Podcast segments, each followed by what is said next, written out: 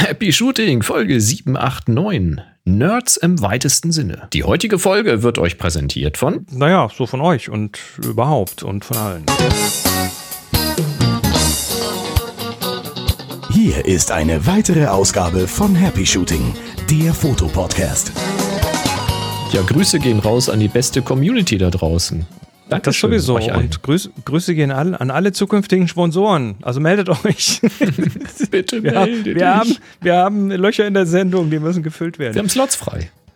Richtig. Kommt ähm, und hier sind eure Moderatoren, Boris und Chris.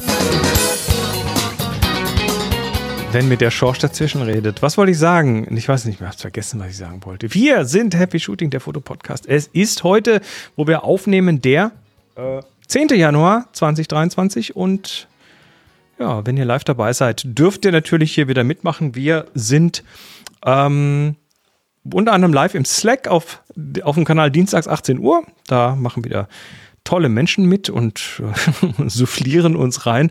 Und ähm, ja, wir haben diverse Kanäle, wo ihr Feedback und Fragen und ähm, Anekdoten und Zeug hinterlassen könnt. Unter anderem auf happyshooting.de slash hi. happyshooting.de slash hi.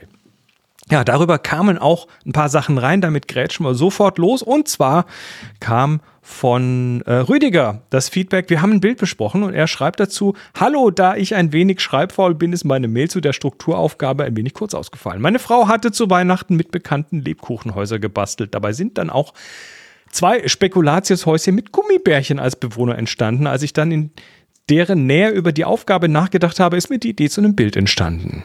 Ne? Gummibärchen im Lebkuchen, also Hochkomma, Lebkuchenhaus. Mhm. Äh, ne, ne, ne, aufgenommen habe mit einer Micro Four Thirds 45 bis 200 Millimeter mit Makrolinse. Ich habe kurz cool. nachgedacht, ob ich die Handschuhe signieren lasse. Ah, der hat die Handschuhe gewonnen, die Pferdehandschuhe. Mhm aber dann verworfen, sonst müsste ich sie ja gerahmt an die Wand hängen und könnte nutzen. Mit freundlichen Grüßen, Rüdiger. Ja, ja. Ich weiß nicht, ob man. Egal. Ähm, dann haben wir noch einen Kommentar von Michael. Okay, ich versuche da mal durchzukommen, ist etwas länglich. Hallo Boris, hallo Chris, keine Ahnung, wie lange ich jetzt schon Happy Shooting höre, aber es wird nie langweilig. Daher erstmal danke.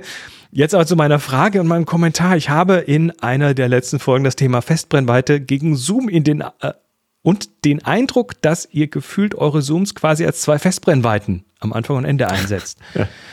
Oft. Ich habe ja. mir da mal den Spaß gemacht und versucht, das mit meinen Daten zu unterfüttern. Der Ansatz war, EXIF-Tool einfach mal über alle RAW-Bilder auf der Platte laufen zu lassen. Mhm. EXIF-Tool okay. ist so ein Kommandozeilenwerkzeug. Und damit kannst du dir quasi ja, äh, EXIF-Daten als Text rauslassen. Oder auch mhm. welche setzen. Mhm. Das hat zu ein paar meiner Meinung nach interessanten Punkten geführt, die ich gerne teilen würde. Erstens, einige meiner Dateien scheinen korrupt zu sein. Jetzt muss ich, das hatte ich ja auch, ne? Jetzt muss ich dringend mal schauen, wie lange schon und auf welchem, wenn überhaupt, Backup sie noch intakt sind. EXIF-Tool hat sich über Formatfehler beschwert und die Dateien lassen sich auch nicht mehr öffnen. Lesson learned. Vor, nach dem Kopieren, Backup die Daten testen. Prüfsummen wäre natürlich gut, aber vielleicht doch etwas aufwendig und stellen auch nicht fest, ob die Daten valide sind. Ne, also, es gibt ja tatsächlich, muss ich kurz reingrätschen, es gibt ja tatsächlich ein auch Werkzeuge für Menschen wie ähm, wie Michael, die, äh, ich sag mal, Kommandozeilen affin sind. Da gibt es auch tatsächlich Tools, die du dir in hier Cron basteln kannst oder so, die dann regelmäßig über, dat, über Verzeichnisse deiner Wahl drüber gehen und äh, im Prinzip Prüfsummen anlegen von diesen Dateien, die dann irgendwo in verstecktes Verzeichnis wegspeichern. Und dann kannst du sagen, jetzt überprüf mal, ob das noch die gleichen Daten sind von, na, vom letzten Mal. Mhm. Ähm, also gibt es solche Tools, mehrere sogar. Er schreibt dann, ich werde in Zukunft immer mal EXIF-Tool über alle Fotodateien laufen lassen. Ja, damit kannst du zumindest Auch feststellen, ob es valide Bilddateien sind, aber ob die dann wirklich komplett in Ordnung sind. Ja, du kriegst zumindest raus, ob der Header noch funktioniert, aber ob die RAW-Daten noch lesbar nicht, sind, ne? weißt du unter Umständen dann immer noch nicht. Nun gut, also das war seine erste Erkenntnis. Er hat ein paar korrupte Bilder gefunden. Oh, jetzt haben ganz viele Leute ganz viel Angst, aber ich glaube, ähm, ich weiß nicht, so bei 100.000 Bildern, wenn da so zwei, drei kaputt sind, naja, dann. Da ist es halt so. aber Bitflip-Error gibt's halt manchmal. Ähm, zweitens, ich dachte, EXIF-Daten sind so halbwegs sauber definiert und einheitlich. Scheint aber doch eher etwas flexibel zu sein. Gelächter. Manche dieser EXIF-Felder sind halt reine Textfelder und da können die Hersteller reinschreiben, was sie wollen. Und das machen sie nicht konsistent. Er schreibt weiter, alleine innerhalb einer kleinen Auswahl von, von Canon 300D und 1000D wird die Focal Length schon mal mit abschließender Punkt Null oder auch ohne ausgegeben. Wobei, das könnte auch an der komischen Nicht-Canon-Firmware liegen, die ich mal auf die alte 300D gemacht habe. Ja, Kommt auch noch Lantern dazu. wahrscheinlich. Ja, ja. Also musste nach dem EXIF-Tool noch ein wenig SED und AWK über die Dateien laufen. Ne? Das sind so textverarbeitende Tools, die man dann da noch draufwerfen kann. Was eine Bastelarbeit. Genau. Drittens, das 75 bis 300 scheint in 5 mm Schritten zu übertragen. Die anderen Objektive äh, übertragen in 1 mm Schritten. Das ist spannend. Okay. Ja, aber da ist ein Computer drin und wahrscheinlich fragt die Kamera ihn, äh, gib mal hier, gib mal Infos und dann sagt der Computer aus dem Objektiv, jopp, ich, ich habe so und so viel Millimeter eingestellt für das Bild und Ja, vielleicht arbeitet das irgendwie besonders bitschonend und hat nicht alle Zwischenstufen. Wer weiß, wie das funktioniert. ich weiß es Ahnung. nicht und vor allem zeigt das natürlich auch, dass nicht alle Objektive vom gleichen Team gemacht werden, sondern da sind halt Wahrscheinlich, ja. auch andere Menschen dran, die programmieren und vielleicht sind die Standards innerhalb der Firma nicht so ganz 100% scharf definiert. Ne? So kann das passieren. Denkbar. Mensch, Menschen machen Software. Äh, viertens, die Prozente Bilder, die nicht im Endanschlag der Objektive gemacht sind, ist bei mir scheinbar auch vom jeweiligen Objektiv abhängig. Mein, also die, die, wie gesagt, der Prozentsatz Bilder, die nicht am Endanschlag sind, ist bei seinem 1855 53 Prozent. Aber das ist das ist also gut, gut die Hälfte, die nicht am Anschlag ist. Mhm. Genau, das sein 28 bis 105 sind es noch 40 Prozent, mit dem 75 bis 300 sind es 36 Prozent und dann hat er noch ein 70 bis 300 Tamron, mit dem sind es nur noch 29 Prozent. Also mehr Bilder. Mit den, mit den großen Tüten sind es mehr Bilder an den Anschlägen quasi. Ja, und dann muss man natürlich nochmal äh, den Anschlag plus minus ein paar Prozent irgendwie zusammen addieren, natürlich. weil du nicht immer auf Anschlag kommst oder du rutschst ein Stück zurück oder sowas. Also was weiß ich, wenn du irgendwas hast bis 200 Millimeter, dann müsste eigentlich alles äh, ab, ab 190 oder sowas müsste damit reinzählen. Der Bernd postet gerade ein Bild im Slack. Und da sagt er, das hat er für seine Eishockey-Bilder gemacht und das sieht so aus. Also da ist hier sogar Ja, eine beschreib mal für die Hörer, was du da siehst. Verteilung. Ja, das ist, das ist eine Balkengrafik. Ich zoome hier mal rein. Anzahl, Attribute, Brennweite und Objektivmodell. Also er hat die äh, zwei Objektive, hat er ähm, nach Brennweiten ähm, auf, eine, auf eine Balkengrafik gesetzt und ähm, hm, wie liest man das jetzt? äh, ja, also der äh, Peak, Peak bei 70, Peak bei äh, ja, beim, beim 200 und dann nochmal Peak beim 24 und bei 70. Also das eine ist das 24 bis 70 Und das ein bisschen 70 was 100. dazwischen.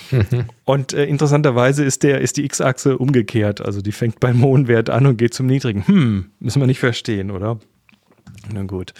Ähm, ja, noch zurück zu Michael. Dann hat er hier noch eine Statistik aufgeschrieben, wie viel Prozent bei welcher Brennweite. Das müssen wir jetzt nicht äh, im Detail Egal. Ja. rangehen. Schreibt aber alles in allem Danke für die Anregung, sich mal mit den Daten zu beschäftigen. Am liebsten würde ich das Ganze jetzt noch über die Zeit und die Jahre ansehen, aber ich glaube, dafür ist die Datenbasis zu dünn. Macht weiter so und alles Gute, Michael. Tja, Ah, super.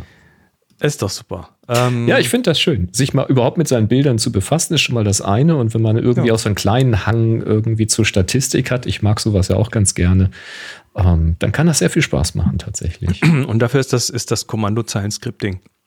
ja, wie gesagt, sowas Lightroom kann sowas, also Lightroom kann äh, solche Daten äh, sammeln. Aber Ähm, kann sie dir nicht so schön strukturiert ausgeben. Ne? Ich glaube nicht, nee, das nicht. Aber du siehst halt die äh, Brennweiten dann, ne? Zeigt das ja an in den Metadaten. So, und dann haben wir noch eine Zuschrift von Frank und der schreibt, Hi Boris, hi Chris, dank der letzten Podcast-Folge habe ich mir dann mal schnell Affinity gekauft. Ideal, da ich zu Hause Mac und iPad habe, in der Firma PC. Jetzt kann ich erstmal, also so eine Universallizenz nehme ich an, äh, jetzt kann ich erstmal zwei Monate testen, ob ich das Abo von Adobe noch brauche. Dann wird das Jahresabo wieder fällig. Ach, auch wenn die Firma zahlt und ich zu Hause die zweite Lizenz nutzen darf, geht mir der Preis, was geht mir der Preis aus die, Punkt, Punkt, Punkt. Auf die Ähm, wahrscheinlich. auf die, ach so. Auf die, Punkt, Punkt, Punkt, genau. Jetzt brauche ich nur noch eine Alternative zu Lightroom. Dabei bin ich wieder auf ACDC gestoßen, das ich noch vor meinen PC-Anfängen vor 20 Jahren kenne. In 500, in Folge 583 habt ihr über das Programm gesprochen und danach nicht mehr. Das sind ja jetzt auch mehr als so und so viele Jahre her. Inzwischen ist für den Mac die Version 9 raus. Die Windows-Version hat auch eine Import-Funktion für Lightroom-Dateien. Äh, was? Du, ACDC kann Lightroom-Daten importieren? Holla. Spannend. Und da wird es spannend. Ich nehme die Mac-Version jetzt mal als Demo mit in den Urlaub und schaue mal, was die kann. Mich würde aber interessieren, ob jemand, der deutlich mehr als ich mit Lightroom arbeitet, ich nutze nämlich nur die Basic-Funktionen, kaum Pinsel, kaum Retuschen, äh, ob der Import was taugt. Und stimmt, du hattest auch damals recht, das Ding hatte damals auf dem PC eine Geschwindigkeit, die ihresgleichen suchte. Ja, ACDC. Äh, ist mir jetzt allerdings tatsächlich im Wesentlichen als Bildbetrachter in Erinnerung. Ja. Mit ein paar Bearbeitungsfunktionen. Also da ist jetzt tatsächlich die Frage, was kann der Import und was ist da äh, bearbeitungstechnisch sinnvoll. Und was es sehr sicher nicht tun wird, ist ähm, eben so eine Datenbank aufzubauen, sondern es ist meines Wissens immer noch verzeichnisbasiert. Na gut. Hm, Wünschen uns ein ich- erfolgreiches 23 und Happy Shooting und hat dann noch ein PS drunter geschrieben. Schreibt, ich bin im Urlaub im Übrigen als Dozent auf einem Kreuzfahrer im Indischen Ozean unterwegs. Äh, als Job, den ich indirekt auch Happy Shooting zu verdanken habe. Äh, Chris hat mal vor, vor Jahren erwähnt, dass er wohl solche Referenten auf Schiffen gibt oder er selbst das mal gemacht hat. Ähm, ja, das ist schon länger her, dass ich mal äh, Fotografie auf äh, Kreuzfahrtschiffen unterrichtet habe. Das war so zwei, dreimal. Äh, danach ah, habe ich meine Fühler ausgestreckt und mich beworben und knapp zwei Jahre später meinen ersten Job bekommen. Dafür nochmal vielen Dank. Und nach einigen großartigen kleinen Reisen bin ich inzwischen bei den Reisen angekommen, mit denen man den gesamten Freundeskreis richtig neidisch machen kann. Ja. Schön. Na gut, Schön, ACDC. schön. ACDC. Ähm, habe ich damals nicht getestet. Ich habe gerade mal geguckt. Ähm, Die Frage ist, ist es, ist es ein vollwertiger Lightroom-Ersatz? Und ich sag mal so aus dem Bauch raus, ohne mich damit beschäftigt zu haben, würde ich sagen, oh, das wird schwierig. äh, das wird generell schwierig. Da gibt es äh, nicht so viel. Also das Einzige, was da nah rankommt, ist da Capture One oder eben solche Sachen wie Darktable. Ähm, ich weiß nicht genau. ACDC, wahrscheinlich hat es damals nicht den, den, den Umfang gehabt oder keine Datenbank gehabt oder irgendwas war mit Sicherheit dabei, warum ich es nicht ausprobiert habe. Sonst hätte ich es mir bestimmt angeguckt. Müsste ich jetzt nochmal in meinem Blog recherchieren, ob ich da irgendwas dazu geschrieben habe. Erinnere ich nicht mehr. Ja, auch schon lange Na her. gut. Äh, jedenfalls, falls ihr auch Fragen habt für die Sendung oder Hinweise zu vergangenen Sendungen oder ähm, sonstige Geschichten, auf happyshooting.de slash hi könnt ihr das alles reinwerfen. Und wir freuen uns immer über Audiokommentare. Also nicht nur schriftlich, Genau. sprecht ruhig mal was in euer Gerät und hängt das da an. Sehr schön.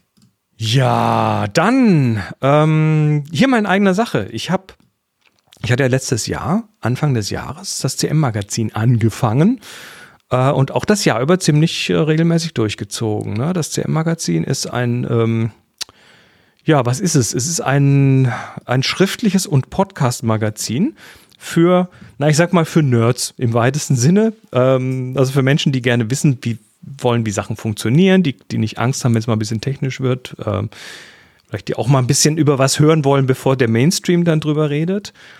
Ähm, die KI war da schon früher als hier bei Happy Shooting zum Beispiel. Ähm, so Themen KI, Space, Fotografie, Werkzeuge, jetzt auch immer mal so ein paar Tools, die mir so den, äh, die mir so ein bisschen die Arbeit ver vereinfachen und die, die Produktivität steigern. Und ähm, da war vor allem jetzt Ende des Jahres einfach die Frage, wie geht das weiter? Geht das überhaupt weiter? Und ich äh, kann mit Freude sagen, dass, äh, dass es zwar ökonomisch ein echter Reinfall ist, ähm, aber es wird trotzdem weitergehen, weil es halt neben, äh, neben der, also es, es, wirft im Moment pro, pro Folge, pro Ausgabe irgendwie 30 Euro ab. Also das kannst du vergessen. Ähm, aber ich mache das mit Holger weiter. Ja, Holger Klein ist da nach wie vor äh, mit von der Partie und wird das auch 2023 sein. Und ja, letztes Jahr hat es zu 46 Ausgaben äh, gereicht. Die aktuelle Ausgabe äh, stellt dann wieder so ein paar Werkzeuge vor. Es geht ein bisschen über Audiobearbeitung und äh, ja, und Holgi wie immer mit seiner Freude über KI. Aber ähm, wen das interessieren sollte, cmmagazin.com ist die Adresse, äh, wo ihr reingucken könnt. Vielleicht interessiert es euch ja. Den Podcast-Teil gibt es für Unterstützerinnen und Unterstützer immer gleich direkt, sofort in, mit einem eigenen Feed und so weiter. Und für Menschen, die ähm, die sagen, no, nö, ich will das einfach nur konsumieren, ohne zu unterstützen, äh, könnt ihr auch machen.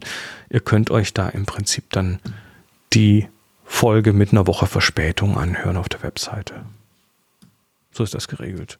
Ja, also soll es euch interessieren. Äh,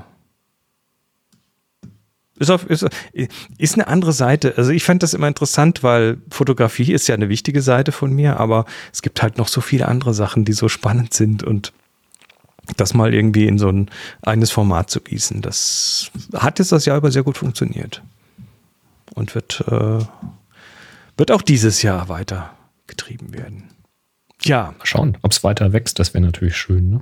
dass man irgendwann mal über so einen kritischen Punkt kommt, wo man sagt, rechnet sich jetzt auch ja, die Schreibarbeit und so. Also ich, ich würde natürlich gerne, ähm, ich würde natürlich gerne davon leben können. Äh, das ist weit weg davon. Mhm. Aber es ist zumindest so eine Geschichte, die ja, ja die ja mir halt auch andere Dinge bringt. Weißt du, es, es ist mehr Netzwerken, es sind mehr andere Themen auch, äh, die, die mir dann auch wieder Dinge für hier zum Beispiel hm. mitgeben. Ne? Das ist ja jetzt, äh, das passiert ja nicht alles im Vakuum. Das hat ja irgendwie, das hängt ja alles miteinander zusammen irgendwie. Na gut. Ähm, ah jo, schön. Ein Thema, was auf dem CM-Magazin natürlich gerade so seit, seit dem April ungefähr dann doch sehr verstärkt kommt, ist das Thema KI. Und äh, ihr wisst alle, dass das auch hier rüber geschwappt hat. Und äh, ein Ding, was immer klarer wird, ist, dass die Firmen Daten brauchen, um ihre Modelle zu trainieren. Ja. Und KI und, sehen. Und, und das durchaus angekommen ist, dass man nicht einfach Daten nehmen kann.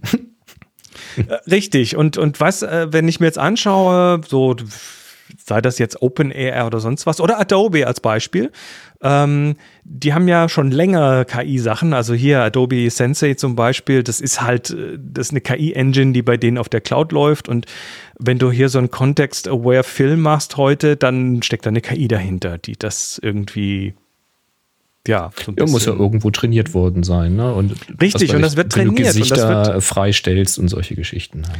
Richtig, und das wird trainiert und das wird über Daten trainiert. Und wo kommen diese Daten her? Nun ja, ich habe äh, von Mike Hodos, das ist ein Hörer von Tips from the Top Floor, habe ich auf Mastodon die Frage bekommen, is this true? Und äh, dieses Is this true? Ähm, ist, äh, hat, hat, hat verlinkt auf einen Artikel, auch wieder Mastodon, und zwar hier äh, schreibt ein Baldur Bjarnson, turns out that Adobe is collecting all of its customers' pictures into a machine learning training set. Ja, also es, es, scheint sich rauszustellen, dass ähm, dass Adobe alle Bilder seiner Kunden in einem Trainingssatz für Machine Learning sammelt. Es handelt sich dabei um eine Opt-out-Lösung und nicht um die äh, opt, nicht um eine Opt-in-Lösung. Wenn ihr also beispielsweise Lightroom verwendet, schreibt er hier, dann werden standardmäßig alle Fotos zu diesem Trainingsset hinzugefügt.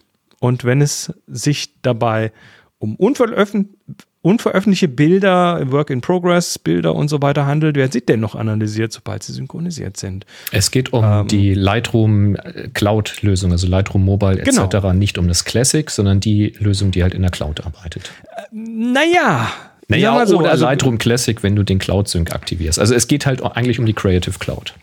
Genau, generell ist das ja so, dass die Adobe-Produkte heute, ähm, die meisten zumindest, einfach an dieser Creative Cloud hängen und dann diese auch verwenden, um Zwischenstände zu speichern, um mhm. zwischen Devices Bilder hin und her zu synken und so weiter.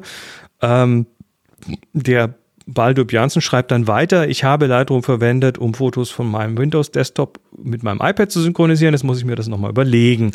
Ja, dann äh, bin ich mal der Sache ein bisschen nachgegangen. Und es gibt tatsächlich in der äh, Creative Cloud, also wenn man die Creative Cloud App aufmacht, unter Account und dann irgendwie Privacy Settings, ähm, gibt es tatsächlich ein Häkchen. Konto und Sicherheit. Mhm. Genau, ein Häkchen, das äh, bei dir und mir, wir haben das beide kontrolliert, nicht angehakt ist, aber die mhm. Aussage ist, das sei angehakt, also könnt ihr jetzt vielleicht mal nachgucken. Äh, und da steht dann drin, ähm, allow my content to be analyzed by Adobe for product improvement and development purposes. Also mhm. erlaubt, äh, erlaube, dass meine Inhalte zu, von Adobe zu Produktion, Produktverbesserungs- und Entwicklungszwecken analysiert werden kann. Sprich, in ein KI-Trainings-Datenset äh, ver, ver, verwurstet wird. Ähm, schaut da mal nach. Hm, nur also, so Interesse halber. Wie gesagt, bei mir aber ist das aus. Ich also ich habe so ein leises Gefühl, ich weiß aber nicht, ob es bei der Adobe, äh, bei der Adobe Creative Cloud war, dass dieser Haken schon früher da war. Also äh, noch bevor jetzt dieses, dieses große Gerede anfing von KI, sondern vor Jahren, als ich halt das Abo da abgeschlossen habe. Ich meine, da gab es den Haken auch schon, äh, weil die werden halt auch vor Jahren schon angefangen haben, an solchen Produkten zu arbeiten natürlich. Ähm, und jetzt weiß ich nicht, ob ich damals bei der Erstinstallation den Haken manuell weggenommen habe oder ob der schon immer opt-in war. Das weiß ich einfach nicht. Mhm. Also Peter hat gerade, ähm, schreibt gerade äh, auf dem Slack, bei ihm war es an. Ja, mhm. ich bin mir auch äh, so, ich, ich erinnere mich dunkel und das mache ich eigentlich generell bei, bei so Produkten, dass ich mir erstmal die Privacy-Sache angucke, schaue, was man abschalten kann. Mhm. Ähm, und zwar, was man abschalten kann, ohne dass es irgendwelche Bequemlichkeits- Genau. Also ich, ich will ja, dass die Sachen auch funktionieren. Ne? Und manchmal Logisch. funktionieren die halt besser. Jetzt ist das ein Thema, was ja, hm, ich versuche das mal einzuordnen, weil äh, generell werden Daten schon länger in die Cloud geschickt. Ne? Also Cloud ist eigentlich ja nur ein Rechner des anderen. Ne? Da ist eine Firma, die hat ja, ein Rechenzentrum ein und das ist ein, Server. Server. im Prinzip. Cloud ist ein Server, also mhm. someone else's Computer. Und äh, Daten werden schon länger in die Cloud geschickt. Also das ist nichts Neues. Das hängt sich natürlich jetzt an dem, oh, böse, böse KI, Bilderklau, Künstlerinnen werden verhungern und solche Sachen. Hängt sich natürlich jetzt ein bisschen sichtbarer auf, das Thema. Ähm, und wir trainieren letztendlich mit unseren Daten und Aktionen eigentlich schon länger KIs, auch oft ohne es zu wissen. Ähm, also Beispiel, jeder Tastendruck in deiner Adresszeile, wenn du einen Webbrowser hast und da einen Tastendruck machst, dann landet das in der Cloud. Ne? Google Suche äh, ist standardmäßig bei jedem Browser erstmal in der Kommandozeile, es sei denn, es ist DuckDuckGo oder irgendwelche sehr privacy-fokussierten Browser. Aber wenn du einen Safari, einen Chrome verwendest und so und tippst das in die, in die, in die Adresszeile, dann. Wenn du eine Echtzeitsuche hast, dann landet das auch in irgendeiner Cloud auf irgendeinem Server. Genau. Wie soll äh, wenn du heute, Genau, wenn du heute Siri, Alexa, Cortana irgendwie was äh, sagst, dann wird diese Spracherkennung in den meisten Fällen in der Cloud gemacht, also auf dem Rechner dieser Konzerne, weil die, die Geräte selber haben gar nicht die Kapazitäten, äh, um das alles lokal zu rechnen. Ähm, was dann auch parallel, äh, was ich dann parallel auch noch gesehen habe, wenn du Edge verwendest, also den Edge-Browser auf Windows, mhm. ähm, wird jeder Tastendruck in, in, den, in, den Tools, also auch äh, Microsoft Office und was weiß ich, immer nach äh, Microsoft geschickt. Ja. Weil die einen sogenannten Writing Assistant aktiv haben. Der ist auch Opt-out, also der ist also auch mhm. standardmäßig an. Bei Microsoft und ist es äh, seit Windows 10 und den aktuellen Office-Paketen ja. relativ schwierig, diesen ganzen Telemetriekram abzuschalten. Da gibt es irgendwie bei Chip und so weiter, gibt es da umfangreiche Anleitungen, so, so 50-Punkt-Anleitungen oder so. Unfassbar. Genau, wenn du Microsoft Office 365 verwendest, dann wird jedes Foto, jeder Screenshot, alles, was du in Word oder in PowerPoint packst, äh, auch in deine E-Mails, ähm, wird ohne Aufforderungen auch äh, in, in den, auf den Server geschickt an Microsoft 365 Intelligent Services. Mhm. Das klingt auch wieder nach so einem KI-Training. Aber auch ne, jedes Capture, was du heute verwendest, kommt von Google. Also klicken Sie jetzt alle Ampeln an oder alle Fahrräder oder alle Brücken oder alle Busse. Ähm, damit trainierst du eine KI. Damit sagst du der KI, ne, wie, wie, was jetzt, was das ist und dann lernt ihr das. Oder ähm, naja, und wenn es nur das Taggen ist, ne? du hast halt irgendein Bild und du brauchst jetzt halt einen Tag, wo ist ja. denn was für ein Element und wie heißt das Element? Das kriegst du so That's natürlich hin.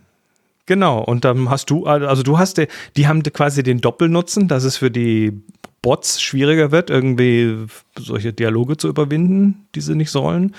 Aber du gibst den Daten. Äh, anderes Beispiel, Duolingo. Kennt jeder, ne? So Sprachlern-App. Kostet mhm. nichts. Rat mal, warum der nichts kostet. Weil du eine Sprach- und Übersetzungs-KI trainierst, wenn du das verwendest. Wusste ich gar nicht, dass das auch kostenlos geht. Ich dachte, die haben ein Abo. Haben die mittlerweile Abo? Also ich habe ganz nicht. lange waren die gratis und irgendwie, na egal, auf jeden Fall äh, ist das eine KI-Trainings, also da fällt KI-Training hinten raus. Mhm. Natürlich. Und so weiter und so weiter. Also ähm, und das große Problem der Konzerne, das, das wird jetzt langsam klar bei diesen ganzen äh, Trainingsgeschichten. Also die Bildgeneratoren, die werden ja äh, zumindest teilweise mit dem Lion-Datensatz trainiert. Da reden wir von fast sechs Milliarden Bildern. Das ist da. Ähm, mhm. Whisper, Whisper ist mit, ich glaube, 600.000 Stunden Audio trainiert worden. Das ist eine Transkriptions-KI. Äh, und so weiter. Die Firmen haben tatsächlich das Problem, dass ihnen langsam die Daten ausgehen. Und deshalb tun die alles, damit es dazu nicht kommt. Also, das, also ich sag mal so, was, was, ich, was ich bei dieser Geschichte, und jetzt gehen wir wieder zurück zu dem äh, Creative Cloud-Dingens, was ich da viel wichtiger finde, ist die Diskussion darüber, ob das per Opt-out oder per Opt-in geschieht. Das ist, die, das ist die eigentliche Diskussion an dieser Stelle. Ja, das Und ist das eine. Es ist, das Problem für die Hersteller ist natürlich, also ich kenne es ja jetzt auch aus Entwicklersicht. Ähm, das Problem ist, machst du sowas opt-in, kannst du davon ausgehen, dass es auch niemals angehakt wird, weil die AnwenderInnen das vielleicht gar nicht sehen, dass es das gibt. Und wenn du das auffällig beim ersten Programmstart machst, dann wird es halt übersprungen, weil die Leute wollen jetzt mit der App arbeiten oder mit der, mit der, Software arbeiten. Dann wird das übersprungen, das wird sich nie wieder angeguckt. Und wenn du jedes Mal wieder nervst, was weiß ich, jede Woche oder jeden Monat wieder nervst, so an jedem dann ersten, deinstallieren sie die App. dann deinstallieren sie die App. Also du willst ja auch irgendwie ein freundschaftliches Verhältnis mit, ähm, mit deinen Usern irgendwie haben. Und das ist, das ist echt schwierig. Deswegen verstehe ich schon den Hang dazu, ein Opt-out zu machen, nach dem Motto, wir informieren dich. Wir haben bei der Installation darauf hingewiesen, dass das so ist. Ja, ja wir haben die, wir haben die zwölfseitige Euler ja doch eingeblendet. Du hast doch auf Akzeptieren geklickt. Ja, das fände ich wiederum fies.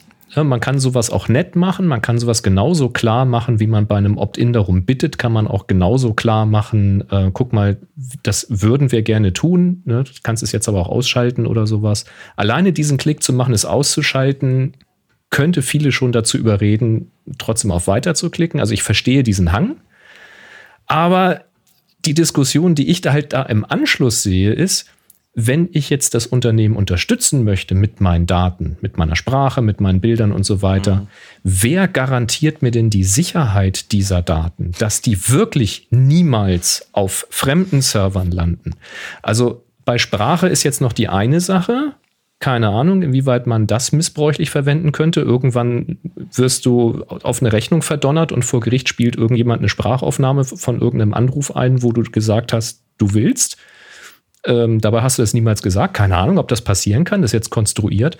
Aber was natürlich passieren kann, ist, dass äh, private Fotos die du halt in deinem Lightroom oder sonstigen Katalogen oder in deiner E-Mail in Microsoft oder sowas ähm, versendet hast, wenn die dann plötzlich auf fremden Servern landen und plötzlich public werden, dann kann das relativ schnell sehr unangenehm werden. Und da ist halt die Frage, wie sicher ist denn das alles? Das Problem bei Daten ist immer, also das, es gilt einfach, äh, die besten Daten sind die, die nicht erhoben sind, ne, sind die sichersten.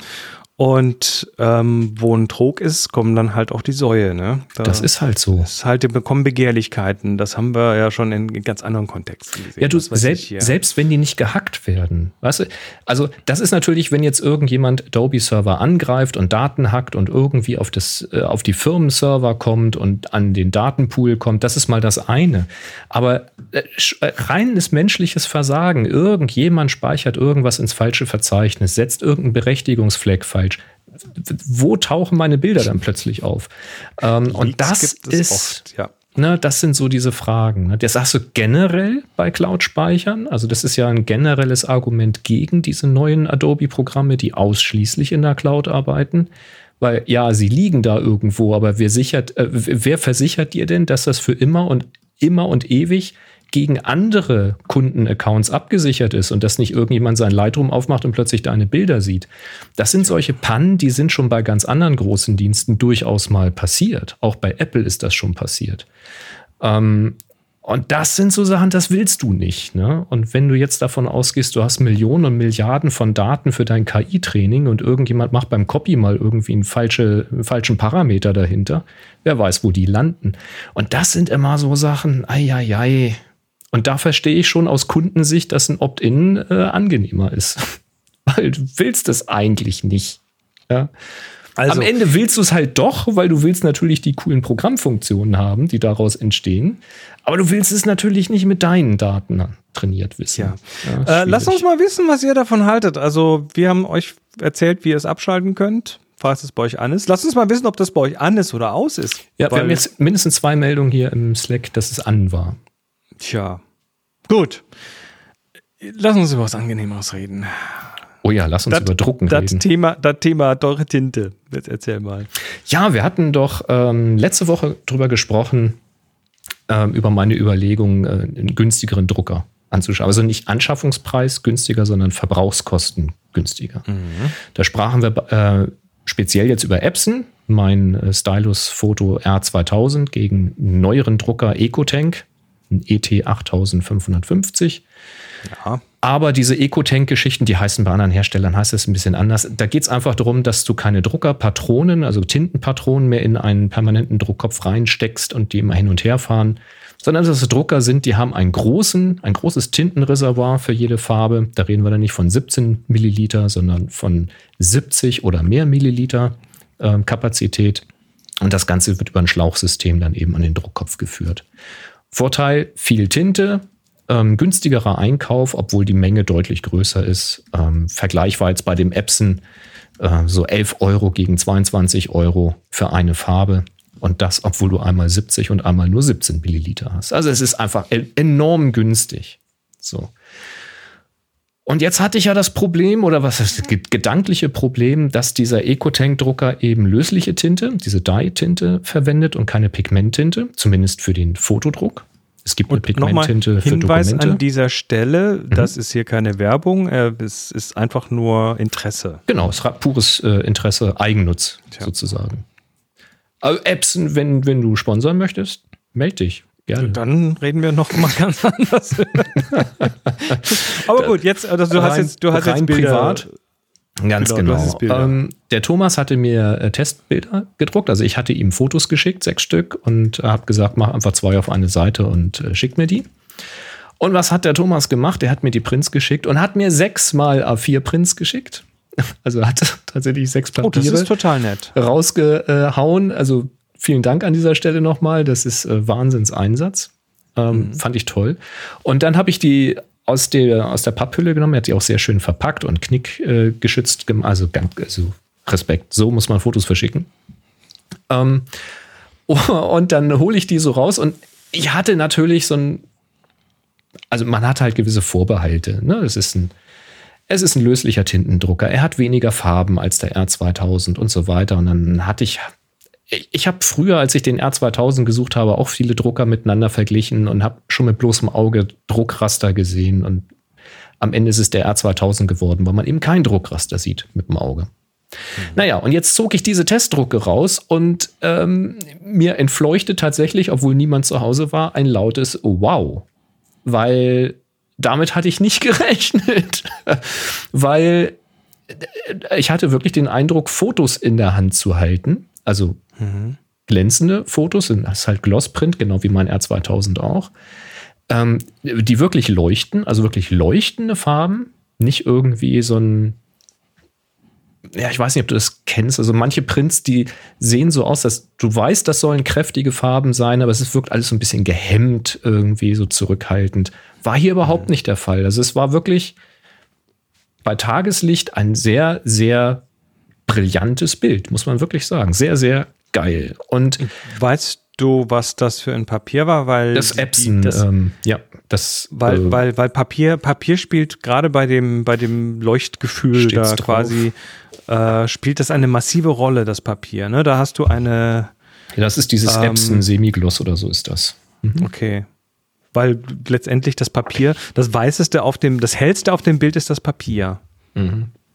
Ich halte mal ein Bild in die Kamera. Mhm äh, von der ja, Grafik. Das ist natürlich jetzt schwierig zu beurteilen, aber ja. das hellste, das hellste Ding auf dem Bild ist, auf so einem gedruckten Bild ist das Papier, was durchscheint. Richtig. Also sprich in diesem Fall das Weiß. Deswegen habe ich auch äh, je nachdem, Bild, wie das, ja? je nachdem, wie das Papier gebaut ist, kann das ja unter anderem ähm, so, so, so naja, wie, wie nennt man es beim Waschmittel Weißmacher haben, ne, die quasi das UV-Licht in sichtbares mhm. Licht umwandeln. Und wenn das bei Tageslicht anschaust, dann knallt das gut, ja. Das ist auch der Grund, warum ich ihm dieses Bild als Testbild geschickt habe. Also zu sehen sind die, ja. äh, die zwei, äh, wie heißen sie? Schuhe. Die, die Con ja, Schuhe, diese Converse-Schuhe.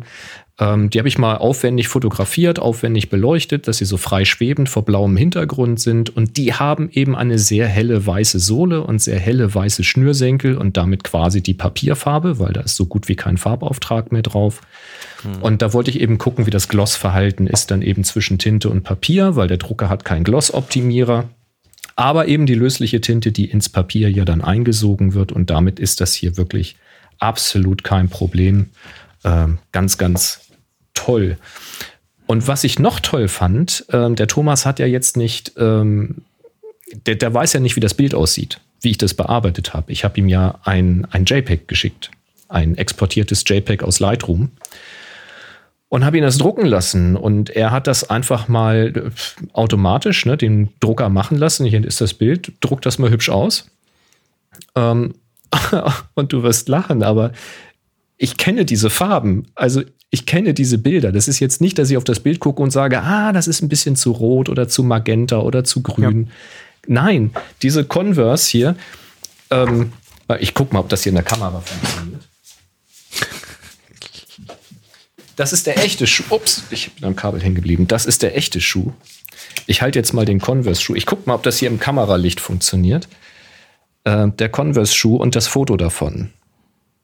Das funktioniert ganz gut. Und ja. das ist quasi, ah, es ist vom Licht her ein bisschen schwierig mit der Reflexion, aber es ist quasi die Farbe. Also äh, das passt halt einfach. Und äh, wie geil ist das denn? also das hat mir echt gut gefallen. Keine Farben off, sehr schön. Dann habe ich natürlich mit einer Lupe nachgeguckt. Da mal Danke an Kai nochmal. Der hat mir nämlich auf dem äh, Klostergeister-Workshop so eine Lupe verkauft, mit der er auf der Mattscheibe sonst immer geguckt hat nach Schärfe. Also eine Großformatlupe. Genau. Ähm, damit ging das noch besser als mit dem Fadenzähler, den ich habe, weil einfach das Bild größer und noch klarer ist. Das war sehr, sehr schön. Und ähm, da siehst du natürlich ein Druckraster. Also wenn du mit der Lupe hinguckst, bei so einem Canon Selfie siehst du kein Druckraster, da siehst du nur Stufen von der Auflösung, aber kein Raster. Äh, bei einem Tintendrucker siehst du ein Raster. Hier auch. Aber ein extrem feines Raster. Ähm, und das hat mir auch gut gefallen. Und ich hatte dann ja mal ein paar äh, Vergleichsbilder mir angeguckt. Ähm, wo ich auch mal andere Farben genommen hatte, weil der Drucker zum Beispiel kein Orange und kein Rot hat, was eben auch bei den Converse hier eigentlich eine Herausforderung sein sollte. Äh, vor allen Dingen hier bei der, bei der Innenseite auch. Und äh, das funktioniert aber. Also der scheint auch diese ganz, ganz kleinen äh, Druckpunkte wirklich so präzise übereinander zu setzen, dass er Farben eben dann auch mischt auf dem Papier und nicht nur dicht aneinander setzt, so wie sie das früher gemacht haben, die Drucker. Ähm, also faszinierend. Ähm, das fand ich gut. Und dann wollte ich das Ganze vergleichen mit meinem R2000 und habe die Drucke gesucht, weil einige von den Fotos hatte ich natürlich auch mit meinem R2000 früher schon mal gedruckt. Habe die Bilder aber nicht mehr gefunden. Hm. War ein bisschen doof. Eigentlich jetzt kein 1 zu 1 Vergleich. Ähm, ich vermute, die habe ich irgendwann mal auch entsorgt, weil ich hatte irgendwelche Fotos achtmal gedruckt mit verschiedenen Papieren und Einstellungen und irgendwann habe ich es einfach weggetan, weil ich wusste jetzt, wie ich drucken wollte. Na, ist auch egal. Äh, Habe ich mir andere angeguckt. Ich hatte aber einen Schwarz-Weiß-Druck. Und äh, wenn du jetzt mal das Attachment vielleicht einblenden kannst, was ich da an dem Dingensbums dran habe. Oh, ähm, das Schwarz-Weiße. Das, das ist, ist natürlich alles total parat. Moment. Ja, ich erzähle so lange weiter. Das ist äh, von einem Porträt. Und ähm, da habe ich dann einfach mal mit einem äh, Makroobjektiv das Druckraster äh, versucht festzuhalten. Das ist einigermaßen gelungen. Und äh, Chris, genau, der blendet das gerade mal ein. Und da sieht man jetzt auf der linken Seite ein Druckerraster und auf der rechten Seite auch. Und das ist jetzt rein schwarz-weiß. Und ich habe das dann auch mal im Slack äh, zur Frage gestellt, welches ist denn wohl jetzt welcher Drucker? Ähm, und bei dem Schwarz-Weiß-Bild äh, haben dann alle gesagt, das rechte muss der 8550 sein. Warum? Weil kontrastreicher, Details besser, das Druckraster besser. Und es ist so. Also das rechte ist der Ecotank, das linke ist mein alter Fotodrucker. Und ähm, ich weiß jetzt nicht, ob es im Video rüberkommt, wenn man da halt ganz dicht rangeht. Ich meine, so betrachtet niemand Fotos. Wenn man da ganz dicht rangeht, dann sieht man tatsächlich, dass das Druckraster beim äh, 2000er, also auf der ja. linken Seite, ziemlich fusselig, sehr, sehr punktuell ist. Und beim äh, Eco-Tank sind das sehr weiche, sehr fließende Übergänge und trotzdem alles sehr scharf. Also es ist es ist, ist aber schon Pixel, Pixel Peeping auf hohem Niveau. Du. Auf ganz hohem Niveau. ja, ja, natürlich. Aber ich war halt neugierig und äh, blende mal eins von den anderen Bildern ein. Dann kann ich dir dazu noch was sagen. Und das hier zum Beispiel. Links, äh, ich hatte leider keine exakten Vergleiche für so rot, orange, matte Töne irgendwie. Das rechts ist aus dem Eco-Tank. Das ist halt ein Sonnenuntergangverlauf im Hintergrund. Gott, hat eine etwas zufälligere Verteilung der Punkte. Das linke hat mehr ein Raster. Ne? Äh, richtig, ne? Also links ist jetzt, kommt auch noch dazu, dass irgendwo eine Düse offensichtlich verstopft war. Da sieht man irgendwie so horizontale Linien durchgehen. Äh, aber davon jetzt mal abgesehen, ähm, äh, das also links hast du halt braun-orange-Töne und rechts halt auch. Der Unterschied ist bloß, der linke Drucker, der hat Orange und Rot hinten. der rechte hat das nicht. Ähm, und er macht das einfach trotzdem. Und äh, das hat mich schon fasziniert. Und das Bild, was du jetzt hast, ähm, links ein Ausschnitt von einer Pferdestirn mit einem grünen Hintergrund, eine Unschärfe im Hintergrund und rechts nochmal die Converse-Schuhe mit dem Blau, dem Rot und der Innenseite mit dem, mit dem Beige auf der Innenseite. Ähm, das ist beides von dem Ecotank-Drucker, ähm, um einfach mal zu sehen, wie eben verschiedene Farben, das Grün zum Beispiel, wenn, wenn du da vor der Pferdestirn mal in das Grün reingehst, der Drucker hat kein Grün. Ja, der mischt das Grün zusammen aus seinem Zyan und aus so seinem Gelb. funktioniert das, ja. Und äh, der packt die Punkte wirklich so präzise übereinander, dass du da Grün auf dem Papier hast und nicht einfach nur dicht aneinander. Also es passiert nicht im Auge des Grün, sondern wirklich auf dem Papier. Ähm, faszinierend. Ähm, ich war wirklich sehr, sehr überrascht. Auch war ich überrascht bei diesem so genauen Hingucken und Vergleichen jetzt, dass der R2000 tatsächlich so ein leichtes horizontales Druckraster zeigt, auch wenn keine Düse verstopft ist. Ähm, das fand ich auch ganz faszinierend. Das hat der neue nicht. Ähm, tja, was ist mein Fazit dazu äh, bei dem Vergleich dieser beiden Drucker? Der 8550, also der EcoTank-Drucker, der eigentlich nur fünf Farben für Fotodruck hat, ein CMY, ein Schwarz und ein Grau, ähm, macht bessere Fotos als der R2000, der professionelle Fotodrucker, der ähm, 6 plus 1 Farben hat. Also ein CMY, ein Schwarz, ein Orange, ein Rot und den Gloss-Optimierer natürlich. Ist dabei aber deutlich günstiger, im Verbrauch, also was die Tintenkosten anbelangt. Und äh, hat ein A4-Fach. Also du kannst das A4 nicht hinten reinlegen, sondern unten rein, wirklich in ein Fach reinschieben, ist dann staubgeschützt.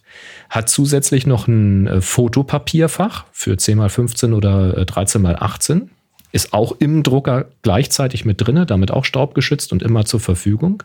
Und hat zusätzlich hinten noch ein Fach, was du hochklappen kannst, wenn du jetzt noch A3-Papier irgendwie im Zugriff haben willst. Ähm, und hat noch einen Scanner drin. Also und eine Kopierfunktion. Und wie gesagt, den R2000 hatte ich 2012 gekauft, also zehn Jahre ist das jetzt gut her. Ähm, ich sag mal so, ich war überzeugt, als ich die Testdrucke aus der Hülle gezogen habe. Da habe ich gesagt, okay, äh, Take My Money. Und tatsächlich, also so sieht zum Beispiel so eine Tintenpatrone aus, so ein Tintenfläschchen. da hast du dann hier irgendwie Tinte 114, ja. das ist die Grey-Tinte. Das ist so Fläschchen, die steckst du dann über Kopf in, ähm, auf das entsprechende Reservoir und dann füllst du das ein. Ist ein bisschen blöd gemacht, es ist nämlich mehr in der Flasche, als in das Reservoir im Drucker geht. Damit hast du dann immer das Fläschchen noch eine Weile. Du kannst aber das Fläschchen dann nach und nach in das Reservoir ja, füllen. Also du musst kannst jederzeit nachfüllen, genau. Und musst nichts wegwerfen. Okay. Habe ich also gemacht und die Frage ist jetzt natürlich, sollte jemand Interesse haben an dem Epson Stylus Photo R2000, der meiner Meinung nach etwas schlechter druckt als der neue Drucker natürlich, aber der ist jetzt auch schon zehn Jahre alt. Sollte irgendjemand Interesse an diesem ähm, Drucker haben, Epson Stylus Photo R2000, meldet euch gerne bei mir. Ich habe auch noch ein paar Tintenpad, also ich weiß jetzt nicht, wie viele, ich muss nachgucken. Ich glaube, jede Farbe nochmal oder die meisten Farben nochmal ähm, lege ich noch dazu. Wenn ich das Ding versende, rein vom Gewicht her, dürfte der Versand irgendwo bei 16, 17 Euro liegen. Das, äh, also günstiger geht nicht. Und alles andere darüber ist Bonus für äh, euren Podcaster und für diesen Happy Shooting Podcast. Sagt Bescheid, weil ihn wegzuwerfen wäre jetzt tatsächlich sehr, sehr schade, weil er ist ja nicht kaputt. Ja, ich habe noch den Originalkarton, glaube ich, in der Garage liegen. Mal gucken, in welchem Zustand der ist. Hm, also sollte jemand Interesse haben, dann äh, meldet euch. Ja, und äh, wie gesagt, wir haben noch Sponsoren-Slots offen. Also, äh, wenn jetzt ich weiß nicht, HP oder, oder Canon oder Brother oder OK sagen, ja. ja unsere sind aber auch ganz toll und ähm und das sind sie auch. Also, also nur ja, um jetzt das hier nicht zum Epson-Werbeblock werden zu lassen, HP-Drucker. Wir hatten früher beide HP-Drucker ähm, die ja. auch sehr groß drucken konnten. Ja. Ne? Ähm, du hast auch für HP tatsächlich ja mal eine Fahrt gemacht und hast dir das mal die ganze Herstellung. Ich habe mal einen Videopodcast für HP produziert genau. zu dem Thema. Da bin ich ja in die, in die Entwicklungslabore gegangen. Das war, das war hochspannend. Ich, ich, war ja. sehr überzeugt. Ähm, wir haben auch viele HP-Laserdrucker in der Firma gehabt aus Überzeugung. Die machen gute Sachen. Canon habe ich früher gehabt. Ähm, Canon Fotodrucker, sehr, sehr geile Fotodrucker. Die Pixma haben mich nicht hundertprozentig überzeugt, aber die neueren kenne ich nicht.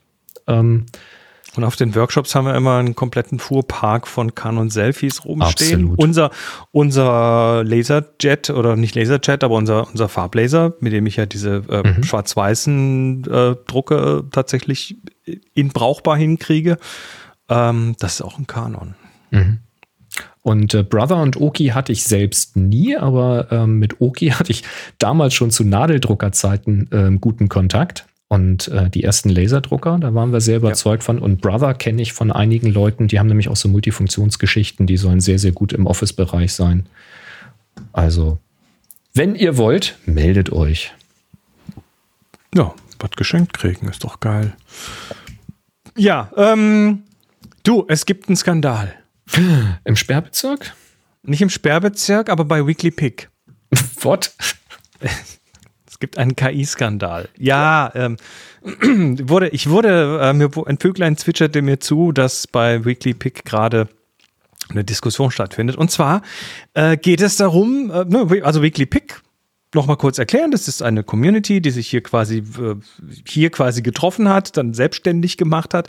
Die treffen sich und haben wöchentliche Aufgaben und besprechen Bilder und haben also, also eigentlich eigentlich so eine Community. Ich, ich würde mal sagen, die haben das Ziel, äh, die Leute zu motivieren, zu fotografieren und besser zu werden.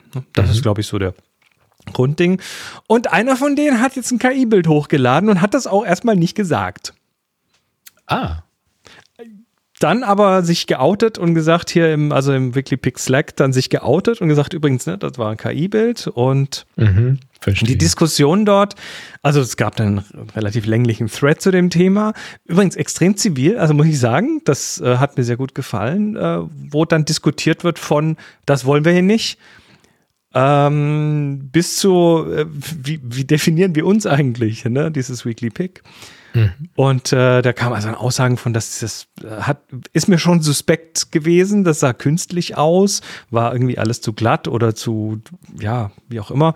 Äh, manche haben gesagt, ja, nee, das sieht nach Midjourney aus, das kennen die, es fühlt sich vom Stil her irgendwie so an. Also auch KIs interessant. sind dann, also mit Midjourney hat schon, hat schon, äh, naja, es ist nicht erkennbar, aber wer mal mit Midjourney gearbeitet hat, der könnte möglicherweise zumindest an die Richtung denken. Manche haben sich dann, sind sich verarscht vorgekommen. Mhm. Also weil sie einfach von der falschen Annahme ausgegangen sind. Ich denke, das war auch von demjenigen, der es gepostet hat, das Experiment, das mal zu testen. Also ich glaube nicht, dass da eine böse Absicht dahinter steckte. Ähm, aber Fakt ist, diese KI-generierten Fotos, ich mache jetzt extra wieder Hasenöhrchen hier, ähm, sind, kennst du nicht, Hasenöhrchen? Gänsefüßchen. Ähm, die, die werden irgendwann nicht mehr unterscheidbar sein von echten Fotos. Das sind sie jetzt schon zum Teil nicht und das wird nur besser werden. Ne? Wir sind immer noch sehr am Anfang der Geschichte. Mhm.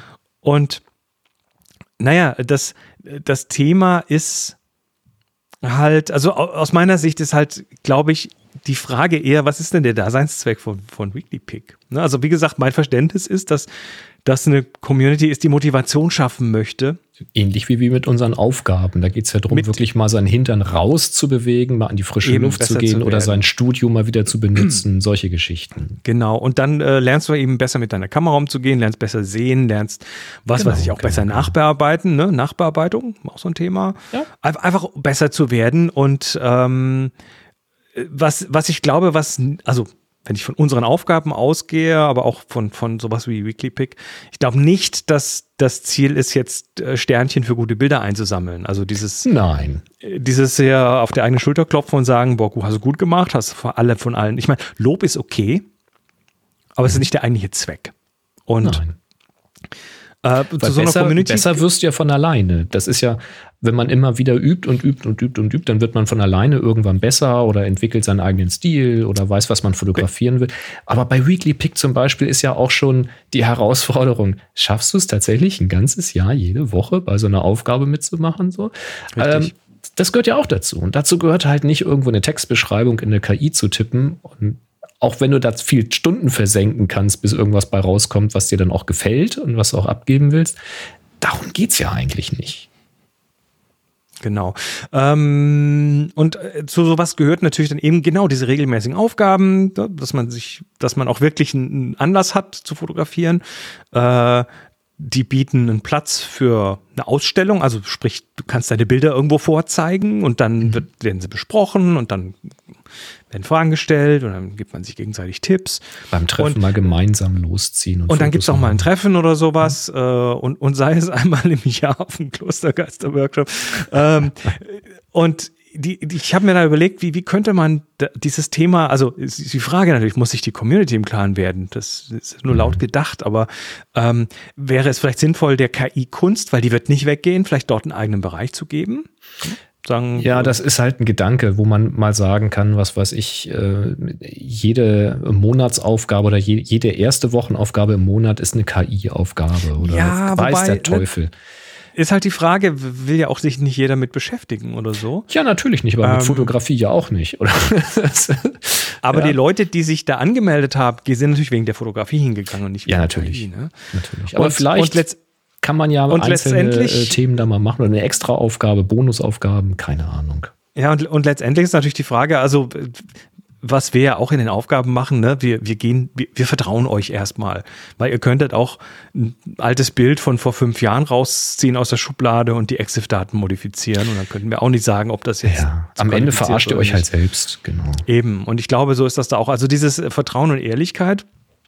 Ähm, und darum ging es dann auch in einem, einem, der Beiträge in diesem Thread um die Ehrlichkeit. Ne? Wie,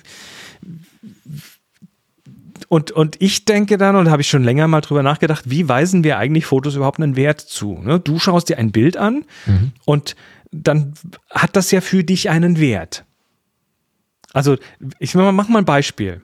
Mhm. Ne? Ansel Adams, der große amerikanische Fotograf du kannst verschiedene Abstufungen von so einem Bild haben. Ne? Du kannst ein Bild auf einem Bildschirm haben von Ansel Adams, schön anzusehen, aber hat, hat keinen Wert eigentlich, außer dass du es kurz siehst. Oder du kannst einen schönen Print davon haben, vielleicht in einer, in einer Zeitschrift äh, mit einer schönen, guten Qualität vom Papier ja, ich und so. Mal so einen Kalender mit ja. Bildern von ihm. Hm? Genau. Oder du kannst äh, einen, einen, einen Print kaufen auf, mit auf richtig gutem Papier mit einem Tintenstrahldrucker, mit speziellen Schwarz-Weiß-Tinten und so, ne, hat dann schon Mehrwert. Oder vielleicht sogar ein Abzug auf Fotopapier von einem Original Negativ von Ansel Adams. Das ist noch mehr wert. Oder ein Abzug, den der Herr Adams mal selbst gemacht hat von seinem Negativ, dann hast du plötzlich, und wenn der noch signiert ist, also du hast so verschiedene Abstufungen von Wertigkeit. Wobei der Wert auch halt, nur da ist, wenn du ihm den Wert auch beimisst, weil du kannst auch sagen, ja mein Gott, das ist halt ein Fotoabzug, hat er halt draufgeschrieben, who cares? Natürlich, aber das, das ist sowieso eine Reliquie, ne? Die mhm. ist halt mehr wert, wenn da von dem Heiligen noch ein Stückchen Unterkiefer drin ist oder so. Ne? Das ist halt so. Ähm, Ja, also die, die Frage Oder du ist davon ausgehst, dass das so ist, weil du siehst es vielleicht niemals und die Plombe hat noch nie jemand aufgemacht. Naja, äh, wir schweifen ab. Goog- googelt mal die, Vor, die Vorhaut von Jesus. Kein Scheiß. Ich Kein Scheiß. nicht tun. Googelt das mal. Es gibt die, glaube ich, mindestens fünfmal oder so als Reliquie. Mach das im Also Browser zum Thema, von wem zum Thema anders. Echtheit. Zum Thema Echtheit. Und hinterher löscht eure Browser History. Also meine Antwort, ich habe dann noch meine Antwort gepostet äh, in den Thread. Ähm, ich, hab, ich lese mir mal kurz vor. Ich sage, ich kann dem hier nicht viel zufügen. Ich glaube, ihr habt quasi schon alle Aspekte angerissen. Wir greifen das heute mal in der Sendung auf. Äh, für Weekly Pick steht, glaube ich, die Diskussion an, wie allgemein mit sowas umgegangen werden soll. Dazu gehört aus meiner Sicht vor allem das Thema Ehrlichkeit und Vertrauen, denn es wird immer leichter mit KI Bilder zu machen, die auch bei näherer Betrachtung als echte Fotos durchgehen. Eigenen Bereich dafür aufmachen oder ein KI-Tag einführen, ne, dass man sagt, ich lade was hoch und dann schreibe ich aber hin, KI oder so. Äh, das muss aber diskutiert werden und die Diskussionskultur bei Weekly Pick hat mich eh schon immer beeindruckt. Also ihr seid Ja. klasse, ihr, ähm, ihr kriegt das hin. Und lasst uns doch wissen, wie ihr damit umgeht, weil eines ist ganz klar, diese Büchse, die ist geöffnet. Ja, das ist macht genau. auch keiner mehr zu. Ne? Und man muss einfach mal ganz äh, sachlich drüber diskutieren, wie man damit umgeht. Ähm, Kai schreibt hier zum Beispiel auf meinen Vorschlag, jetzt irgendeine Aufgabe oder sowas damit zu machen, sagte, das werden wir bestimmt nicht tun. Dann würden wir die Leute dazu zwingen, sich mit KI-Prompts auseinanderzusetzen. Die Richtig. Mehrheit will aber fotografieren, nicht tippen. Sehe ich absolut ein. Richtig. Das war jetzt auch kein, kein Verlangen oder sowas. Das war einfach nur jetzt, wo ich das das erste Mal höre, ins Blaue gedacht. Um Gottes Willen, macht was immer ihr mögt. Ähm, mein Gedanke war halt nur, wenn es halt nicht mehr weggeht und wenn das überhand nimmt, dass die Leute sich dafür interessieren sollten, dann ist es halt besser, einen äh, kontrollierten Spielplatz dafür anzubieten, ähm, als die Leute dann irgendwo äh, dazu zu bringen, das dann doch zu machen und erst hinterher zu sagen und dann ist der Frust auch wieder. Ich weiß es nicht, keine Ahnung. Die Alternative ist natürlich auch einfach zu sagen, hey Leute, wir wollen das hier nicht, weil wir haben einfach eine andere Mission hier an dieser Stelle und das ist auch okay. Ja. Nun gut, lassen wir das mal hier so stehen. Ich bin gespannt, was da noch kommt und Ja. wie das irgendwie dann, Ja, das- wie ihr damit umgeht. Das kann jetzt auch einfach ein Social-Experiment von einem User gewesen sein, um das mal zu gucken. Ähnlich wie du mir ja auch mal ein Foto gezeigt hast ähm, von Oh, der, ja, das die- diese, schon diese Vom halben Subway-Bild. Jahr schon, klar. Ne? Und äh, ja, Und das war noch nicht mal besonders gut. Naja, ich sehe es halt ja hier auch nur in klein, ne, über den, ja. über den Livestream. Und ich fand das okay. War ein interessantes Bild. Genau, also lasst uns, haltet uns auf dem Laufenden, das finde ich total spannend. Ähm, wo wir gerade bei KI sind, mit KI lässt sich auch Kunst machen und Mhm. das hat jemand getan und zwar in dieser Form. Ach, die Dinge habe ich Ähm, gesehen. Diese Äh, Porzellankameras. Oh, ich Also- möchte die haben. Das sieht aus wie Sammelkameras. Ähm, also wer sich das anschaut, und zwar geht es um einen äh, Fotografen, der heißt Mathieu Stern, ein Franzose, und ähm, der hat so Fantasy-Kameras gebaut mit ganz feinen Porzellan, bemalten, so japanisches Porzellan und so weiter. Sieht aus wie so Teedosen oder Zuckerdosen, so. Mhm. Ja, oder wie wie Ming-Vasen, weil das hat er nämlich Ja. dann im Prinzip auch gesagt. Also er, er, er hat nämlich dann noch, er hat noch Chat-GPT genommen äh, und hat damit noch eine Backstory geschrieben zu dem Thema. Und zwar hat er sie quasi, also er sagt dazu, das ist, das ist KI, aber er hat dann quasi die, die, die, die Geschichte dahinter ist, dass sie historisch sind. Und zwar gehörten die dem chinesischen Herrscher Qianlong und ich glaube, den spricht man so aus, der nämlich der, der Herrscher der Qing-Dynastie war und der eben die Fotografie kennengelernt hat und dann hat er sich äh, so ähm, über das Thema gefreut, dass er dann, oder fand das Thema so spannend, dass er dann von den feinsten äh, Handwerkern entsprechende Kameras aus Porzellan hat machen lassen. Das ist die Backstory und Mhm. die Teile sehen echt geil aus. Also sowas, das ist wie so Sammeltassen, hast du recht, ne? Kann Ja. man so ins Regal stellen. Und der Witz ist, ähm, also wir hatten das ja hier auf die Schneller schon mal probiert, irgendwelche Kameras von der KI erzeugen zu lassen und die sehen streckenweise entfernt in der Silhouette nach einer Kamera aus, aber wenn du sie dir genauer anguckst, dann sagst du, die können gar nicht funktionieren. Diese Kameras hier sehen aber wirklich so aus wie einfache Boxkameras.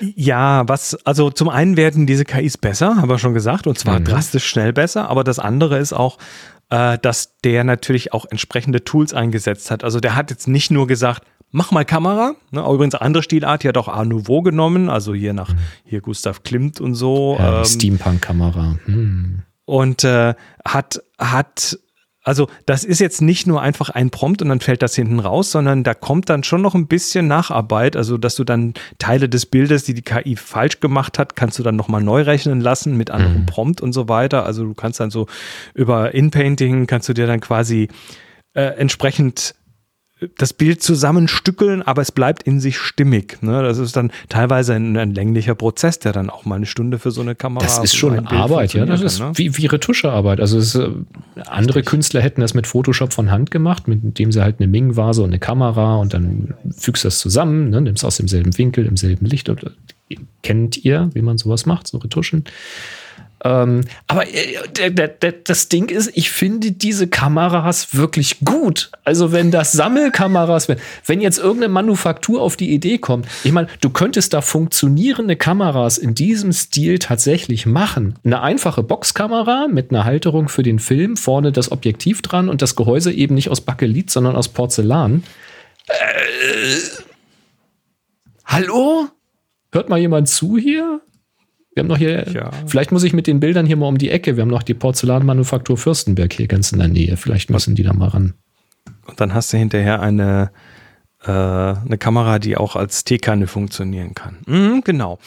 ähm, Nein! so, jetzt, jetzt pass auf, jetzt pass auf, jetzt ist ich noch interessanter. Und, und die Also das- Steampunk hätte ich auch gerne. Genau, das war Mathieu Stern. Ähm, wie gesagt, der französische äh, Fotograf. Und dann bin ich darüber auf, seine, auf seinen YouTube-Kanal gekommen, weil der macht nämlich über Weird Lenses macht der einen YouTube-Kanal und erklärt seltsame Objektive. Okay. Und eines davon war eine, hast du schon mal gehört von Astrhori? A-S-T-R-H-U-R-I. äh, nein. Das ist, äh, keine Ahnung, wo die herkommt. Also Astrhori ist eine, äh, eine, keine Ahnung, ich würde sagen China wahrscheinlich.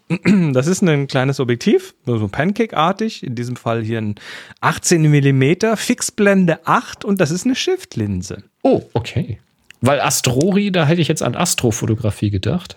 Ja, vielleicht haben die sowas mal gemacht und kommen daher, keine Ahnung. Ich habe keine Ahnung, wie gut die Bildqualität von dem Ding ist, aber es ist halt eine sehr kompakte Shift-Linse. Ja, die sieht Shiften- aus wie ein Pancake, also wie, wie zwei Pancakes aufeinander. Ist ja. Richtig. Hammer. Okay.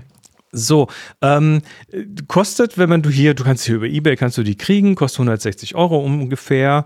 und ähm, eigentlich theoretisch wäre das so vollkommen mein Ding, weil wenn ich weitwinklig unterwegs bin, dann shifte ich.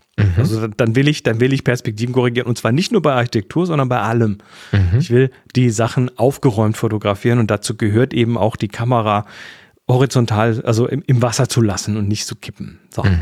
Ähm, ja, äh, dann habe ich mal, also das Video habe ich mir angeguckt und äh, es ist, äh, erstmal ist es ganz cool. Ich habe überhaupt keine Ahnung, wie gut die Bildqualität von dem Ding ist, weil Mhm. das kannst du über das Video nicht beurteilen. Kai meint, Ähm, ist wohl nicht so berauschend. Hat Ja, irgendwo einen würd ich- Artikel gelesen. Würde ich auch schon sagen. Und das zweite ist, und dann dafür ist es, da, dabei ist es mir dann quasi, ja, wurde es dann plötzlich nicht mehr so interessant, wenn du dir mal anguckst, was er da macht. Ähm, das Objektiv behauptet Fullframe zu sein und das macht es auch. Ne? Der Bildkreis ist groß genug für Fullframe, aber in dem Moment, wo du shiftest, hast Na, du dann halt eben den nicht mehr. Bildkreis im Mhm. Bild. Und das ist nervig, das ist ärgerlich. Außerdem hat sie eine Fixblende von äh, Blende 8. Das heißt, die ist Hm, ja, ja, da musst du, okay. wenn du da nachts fotografierst mit, da musst du schon extrem die ISO hochpumpen. Ähm, ja, aber äh, sowas, sowas hätte ich dann gerne, aber bitte in, äh, in, äh, in Großbildkreis. Aber das ist damit wahrscheinlich du genügend schwierig. kannst. Ja, gut, es muss ja auch nicht irgendwie, was hast du gesagt, kostet das Ding? Ein Huni? 160 Euro. 160 Euro. Äh, es, es darf ja auch gerne mal das Dreifache oder Vierfache kosten, wenn der Bildkreis dann größer ist, oder? Wenn die Also, Qualität passt und so die Qualität wirklich, passt, ja. wirklich so handlich und, und völlig, also da ist es auch kein Mechanismus zum Kurbeln, so wie bei, bei so einem Canon-Tilt-Shift, ne, mit so, mit so Drehrädern und Mm, Nee, das ist Äh, wahrscheinlich eher für Anschlag gedacht. Ja. Das schiebst du halt mit dem Finger nach oben, nach unten. Mhm. Und sowas will ich haben. In der Größe, aber mit einem besseren Bildkreis und mit einer ordentlichen Qualität. Und da zahle ich dann auch irgendwie das Dreifache dafür. Also, wer sowas, wer sowas kennt, ich, das hat mich witzig. völlig weggehauen, das Ding. So, eigentlich, eigentlich, äh, eigentlich greift mich das genau an der richtigen Stelle, aber äh, Na, nicht gut äh, genug. Nicht ganz gut genug, aber immerhin. So, und dann bin ich bei Matthew Stern, weil der, wie gesagt, der hat diesen YouTube-Kanal, also der, wie gesagt, zuerst hat er diese Porzellankameras irgendwie vorgestellt, also war sein Projekt. Dann, ähm, ich glaube, in Paris ist der. Und dann hat er, habe ich dieses Video gefunden und dann habe ich seine Website gefunden und da gibt es das Weird Lens Museum.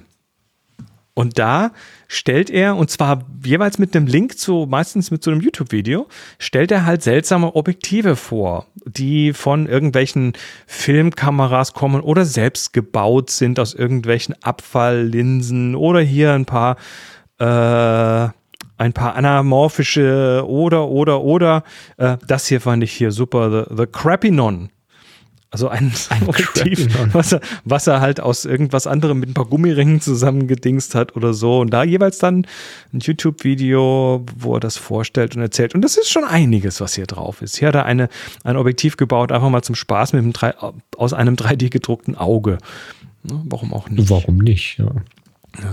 Ähm, aber eben, wie gesagt, auch, was ist das hier? Ist das äh, das Seven Artisans 28 mm Full Frame Lens for M-Mount that costs 480 Dollar and that has a lot to offer. Ne? Also das ist, äh, wer, wer, wer sich interessiert für Objektive, die so ein bisschen aus dem normalen Rahmen rausfallen, wir verlinken das mal in den Show Notes, The Weird Lens Museum, äh, völlig äh, es wert, da mal so sich so ein paar Sachen rauszupicken und dann vielleicht auch auf die Suche zu gehen auf Ebay und Co., um sich dann auch mal sowas äh, zu beschaffen. Warum nicht? Joe, The Weird Lens Museum. ja. Sehr schön. Ach, So. herrlich. Herrlich, herrlich. Ich möchte immer noch so eine Porzellankamera bitte haben. Du, das wäre jetzt vielleicht für dich der Zeitpunkt, dich mal damit zu beschäftigen, wie man sowas macht. Porzellan. Ja. Wie man es glasiert, wie man es bemalt, wie man es brennt, wie man Habe ich alles gesehen. Äh, Manufaktur war ein Kunde von äh, der Firma, wo ich vorher gearbeitet habe. Ja. Da war ich im Betrieb mal drin, habe mir das mal angeguckt. Deswegen, ich muss da vielleicht mal hinfahren, nochmal alte Beziehungen spielen lassen. Weil ähm, das fertige Produktfoto gibt es ja schon. Es fehlt eigentlich nur das Produkt.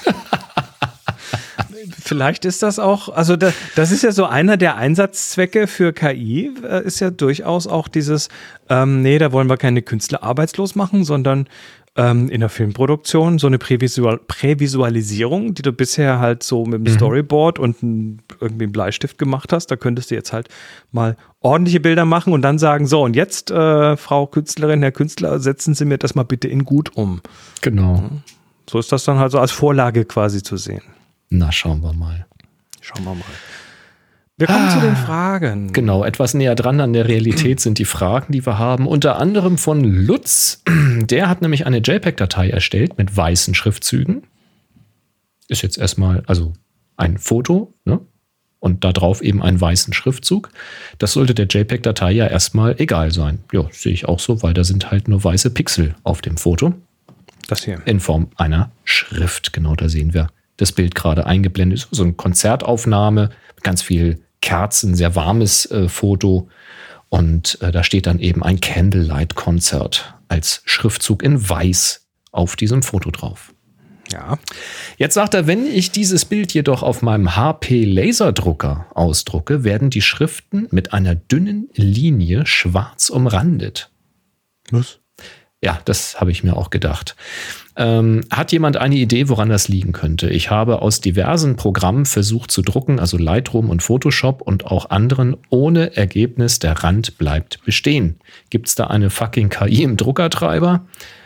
Ja, und dann hat er eben das Bild äh, ohne Umrandung, Candlelight und Konzert äh, zum Download mal bereitgestellt. Dann kann man das selber zu Hause mal ausprobieren. Ich kenne das Phänomen tatsächlich nicht. Ähm, Ich habe eine Idee. mhm, erzähl mal. Naja, also, also wie gesagt, kommt, kommt daran, was für ein System das ist und was für ein Dateiformat das ist. Ähm, JPEG also ich kann ist das Dateiformat.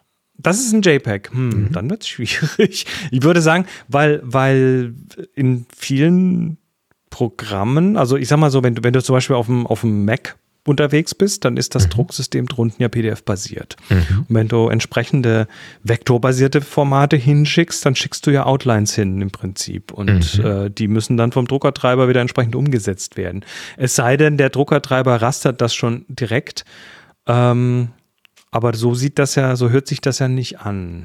Das hätte ich nämlich jetzt auch gesagt. Also wenn das jetzt eine, eine PDF-Datei ist, dann kann das eben sein, dass die Schrift eingebettet ist und dass die Schrift eben keine Grafik ist. Aber das ist ein JPEG, das ist eine verdammte Pixelgrafik.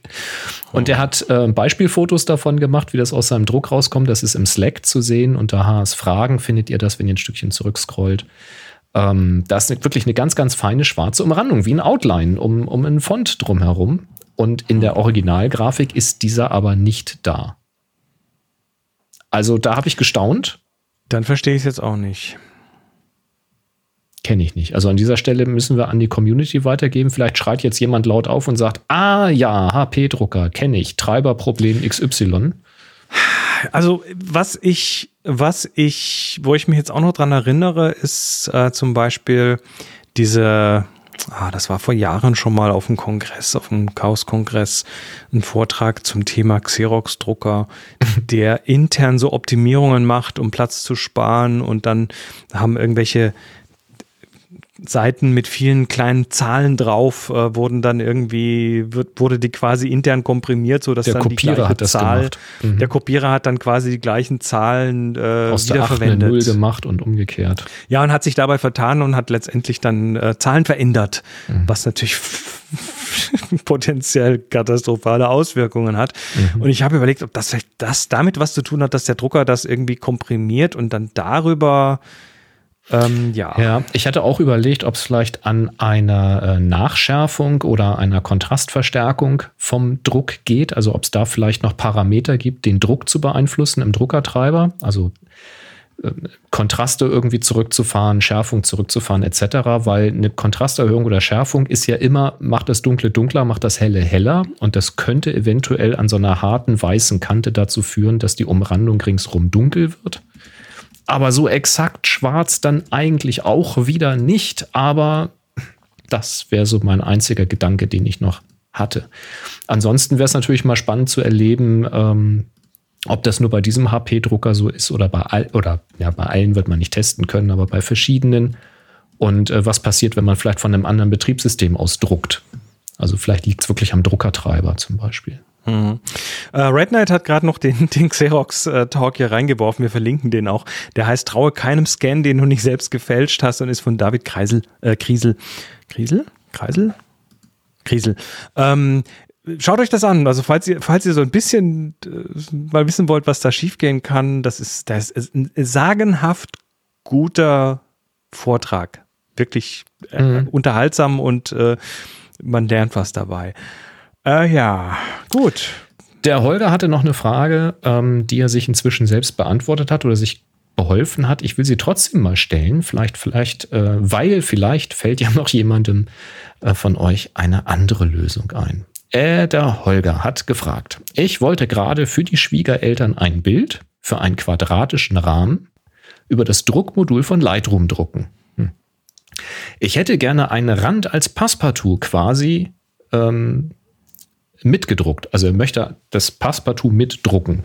Ne, stell dir mhm. vor, quadratisch, also willst ein Bild quadratisch zuschneiden, willst außenrum noch einen Rand haben und das Ergebnis soll ja auch wieder quadratisch sein. Richtig. So. Ähm, nun habe ich jedoch Probleme, dass ich Schnittmarken brauche, weil du hast ja ein Quadrat, das muss aus der großen Seite sauber rausschneiden. Also hilft mhm. dir eine Schnittmarke, wo denn das Quadrat ist. Weiß jemand, wie ich das bewerkstelligen kann? Die Schnittmarken sind eingeblendet, kann man bei Lightroom ja machen, beziehen sich aber immer auf das Foto und nicht auf die eingestellten Ränder. Ziel wäre also ein Bild für einen 15 mal 15 Zentimeter großen Rahmen, welches ich aus einer DIN A4-Seite ausschneide, das Ganze mit Schnittra Schnittmarken für den Rand. Also du willst quasi ein 15 mal 15 Quadrat auf ein A4 drucken, aber da außen ist erstmal der Rand von dem Foto, wo du die Schnittmarken haben willst, weil das Bild ist nach innen versetzt, um eben ein Passepartout mitzudrucken. Das ist eine sehr spannende Frage und ich hätte da so auch erstmal keine Lösung, ähm, außer vielleicht mit einem Overlay oder sowas zu arbeiten. Aber jetzt kommt erstmal seine Lösung. Er hat es so gelöst, dass er das Bild exportiert hat. In Photoshop hat er dann einen Rand eingefügt, also quasi einen Rand drumherum gemacht ähm, in der Wunschgröße und dann hat er das Ganze wieder in Lightroom importiert, damit er halt mit dem Lightroom Druckmodul drucken kann. Und dann über das ganz normale, äh, über den Druckendialog von Lightroom, ähm, er hätte es jetzt auch in Photoshop drucken können, sagt er, aber er weiß halt, dass es in Lightroom passt mit den ganzen Maßen und so weiter. Und weil er jetzt natürlich ein Bild hat, was weiß außenrum ist, aber das gehört schon zum Bild, ist jetzt natürlich die Schnittmarke am Bild und damit passt es. Die Frage wäre das, natürlich, kriegt man das auch ohne den Umweg hin?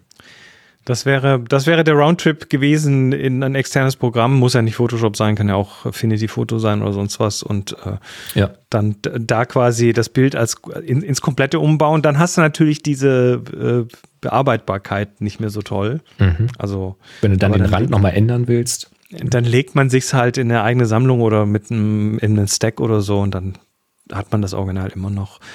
Äh, ja, ich weiß ja nicht, ob es vielleicht von, von äh, Jeffrey Friedel irgendwie was gibt dazu. Schöne Idee. Der hat ja, mhm. der hat ja auch immer alle möglichen Lightroom-Tools und Geschichten. Vielleicht gibt es ja was. Von dem kommt ja auch der, der Lightroom Mockrifier. Das ist ja so ein Randhinzufügeteil, was in den Druckdialog in den Exportdialog eingebunden wird, ne, wo man dann auch so Ränder und, und Rahmen und so Sachen machen kann. Mhm.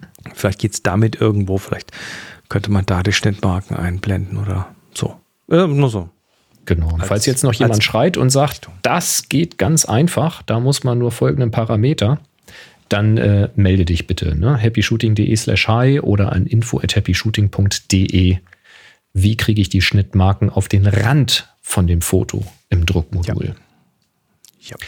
Und der Tim hatte dann noch eine Frage, nämlich er nutzt aktuell das Foto-Abo von Lightroom. Nun nutze ich es auf dem Desktop-PC mit Windows 11 und auf einem zweiten PC mit Windows 10. Der Windows 10 PC soll durch ein MacBook ersetzt werden. Kann ich mit dem gleichen Foto-Abo nun das neu anzuschaffende MacBook und den Windows 11 PC betreiben. Die Software läuft nur auf einem Gerät und wird nicht parallel genutzt.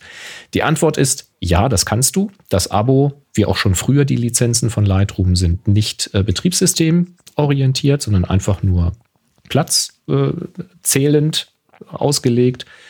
Ähm, das heißt, wenn du jetzt das MacBook ähm, installierst, packst da einfach dein Lightroom drauf, ähm, gibst deinen Registrierungscode dort ein und dann wird er sagen, hoppla, du hast schon zwei ähm, äh, PCs, zwei Computer damit bestückt, ähm, weil die Lizenz ist, soweit ich dann weiß, und das wurde hier im Slack auch schon einmal bestätigt, äh, nur für zwei Plätze erstmal per Standard.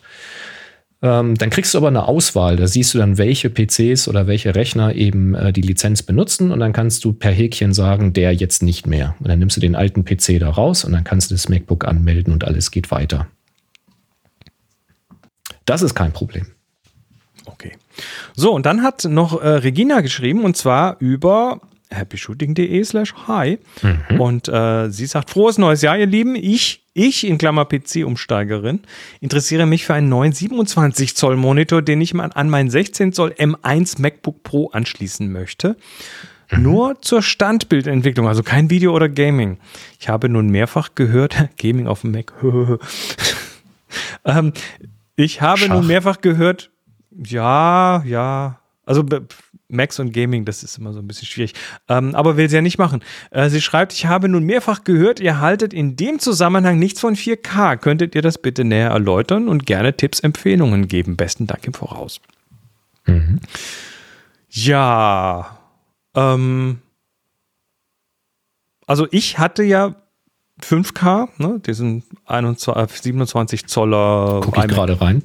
Pro. Du mhm. hast den, den 27 Zoller iMac mit mhm. 5K und äh, das ist ein sagenhaftes Panel, was da drin ist. Ja, und die Auflösung passt eben zu der Art und Weise, wie Mac die, ähm, den Bildschirm darstellt und die Schriften darstellt. Das heißt, Ähm, diese Retina-Displays, Markenname Apple, die funktionieren ja so, dass quasi immer vier Pixel, so ein Vierer-Block genommen werden und diese vier Pixel sind eigentlich an ein Pixel, aber eben ein hochauflösendes Pixel, wenn du so willst, ähm, sodass eben Dinge, die nicht in Retina-Auflösung vorliegen, zweimal zwei Pixel beanspruchen und damit größer dargestellt werden, sodass man es noch sehen kann, irgendwelche Icons und so weiter, äh, ältere vor allen Dingen. Schriften aber oder neuere Icons, die hochauflösend äh, vorliegen, ähm, die können halt dieses 2x2 Pixel wie 4 Pixel benutzen und sehr fein darstellen, aber sie zählen intern als ein Pixel. Das ist ein bisschen kompliziert darzustellen. Aber man hat halt eine lesbare Schrift, eine, eine schöne Größe. Äh, die Symbole haben eine angenehme Größe und trotzdem ist alles sehr fein und hochauflösend, sodass man keine Pixel sieht. Das ist die Idee dabei. Und bei 4K ist jetzt das Problem, dass wenn du zweimal zwei Pixel miteinander verschaltest, am Ende eigentlich nur eine Full-HD-Auflösung übrig bleibt. Das heißt, die Auflösung ist nicht besonders hoch. Die Fläche ist damit nicht besonders gut. Ähm, so einfach vom Platzangebot, äh, was man zur Verfügung hat. Und Full HD auf 27 Zoll und die meisten 4K-Monitore sind ja eher größer. Da sind wir ja eher schnell schon so bei 30 Zoll irgendwie, 30, 32 Zoll. Ähm, dann hast du halt eine Full HD-Auflösung, also vom, von der Fläche her auf einem riesen Bildschirm. Und das ist dann schon wieder ganz schön grob eigentlich. Und wenn du aber auf die volle Auflösung, also auf fein schaltest, dann hast du zwar eine große Fläche, aber eine winzig kleine Schrift. Und wenn du irgendwas dazwischen skalierst, dann hast du halt wieder keine saubere Skalierung, aber schon wieder Pixel in einer Größe, dass es durchaus unscharf wirken kann. Das kann man am Ende des Tages nur selbst ausprobieren, ob einen selbst das auffällt und stört. Wenn du jetzt sagst, du willst hauptsächlich Fotos damit bearbeiten, ist die Frage, das wirst du wahrscheinlich beim Foto nicht sehen. Eher an der UI, also an, an den Schriften, an den Schiebereglern und so weiter. Und dann musst du gucken, ob dich das stört. Ähm, ich persönlich finde halt bei 27 Zoll 5K ziemlich perfekt weil es einfach keine Pixel gibt, die man so sieht. Also ich jedenfalls nicht. Ähm, 27 Zoll 4K müsste man auch erstmal finden. Das mag sein, dass es das gibt. Wie gesagt, was ich bisher gesehen hatte bei 4K waren, war immer größer. Und ähm, Arbeitskollege zum Beispiel hat auch am, an, äh, am Windows eben sehr, sehr breiten, so, so ultra breiten, so einen gewölbten, ne, so einen gebogenen Monitor gehabt und der hat dann eben auch scheinbar sehr viele Pixel auf der horizontalen, aber er ist ja eben auch sehr groß und damit ist dann doch wieder alles sehr grob. Also irgendwie, dieses 4K ist für einen Mac immer irgendwie genau zwischen den Welten. und das Problem, und das Problem ist halt, dass du, dass, dass es eigentlich erstmal keine guten Lösungen gibt im Moment, es sei denn, du nee. willst halt, äh, du willst halt das Geld für so ein Studio-Display in die Hand nehmen, ne? Dann bist du aber hier bei 1750 oder mehr an Anschaffungskosten. Und das ist schon, das ist super. Ne? Das, also hier im Haus gibt es eins und das ist ein klasse Display, aber es ist echt. Das teuer. ist das Display, in das ich hier gerade reingucke. Ja, Nur, das dass ich noch ein iMac drumherum habe. Du hast es mit dem iMac gekauft, aber das, das, das aktuell das Studio-Display ist, ist quasi. Das ist nur ein Display. Ist ein, naja, es ist ein Display, eine Kamera, Lautsprecher, es ist ein ja. PC, also es ist ein Chip drin, äh, ja. Ja, und äh, es gibt, jetzt gibt, gerade jetzt ist die, die CSS, ich weiß nicht, ob die, äh, die CES, die Computer Electronic. Consumer Electronics Show in den mhm. USA äh, zu Ende gegangen und äh, da wurde gerade von Dell was angekündigt, wobei ich glaube, weiß nicht, wo das dann liegen wird. Das ist eigentlich ein Konkurrenzdisplay zum Apple Pro, Pro XDR Display, was. Das 6K. Hm was so richtig viel Geld kostet. Also da weiß nicht, von was wir da reden. Aber, Haben keine Preise ähm, genannt. Ne, was, was man, von was man da bei Apple redet, äh, von dem aber, Display. Ja, zu viel. Da reden wir von, von 6000 Euro oder 5, 6, 7000 Euro Ahnung. oder so. Viel Geld. Ja. Ähm, und zwar hat Dell jetzt dieses 6K-Monitor angekündigt, der, wenn man das Apple-Design gewöhnt ist, nicht besonders hübsch ist, aber ähm, möglicherweise das nochmal toppen soll von, von der also zumindest preislich toppen soll. Also sprich, äh, unter, unterbieten soll, aber da sind keine Preise angekündigt. Ähm, die Specs sehen schon mal interessant aus, aber ich glaube nicht, dass das was ist, was dann für dich wieder in Frage kommt. Eher Samsung, ja, hast du da noch gesagt, ein Da 5K? war irgendwas, da, da Samsung oder LG, irgendjemand will ein 5K-Display vorstellen. Das sieht quasi optisch fast aus wie das Cinema-Display. Ja, wobei da bin ich nicht sicher, was da kommt und wie und was. Ist da, aber da, auch noch weder Termin noch Preis.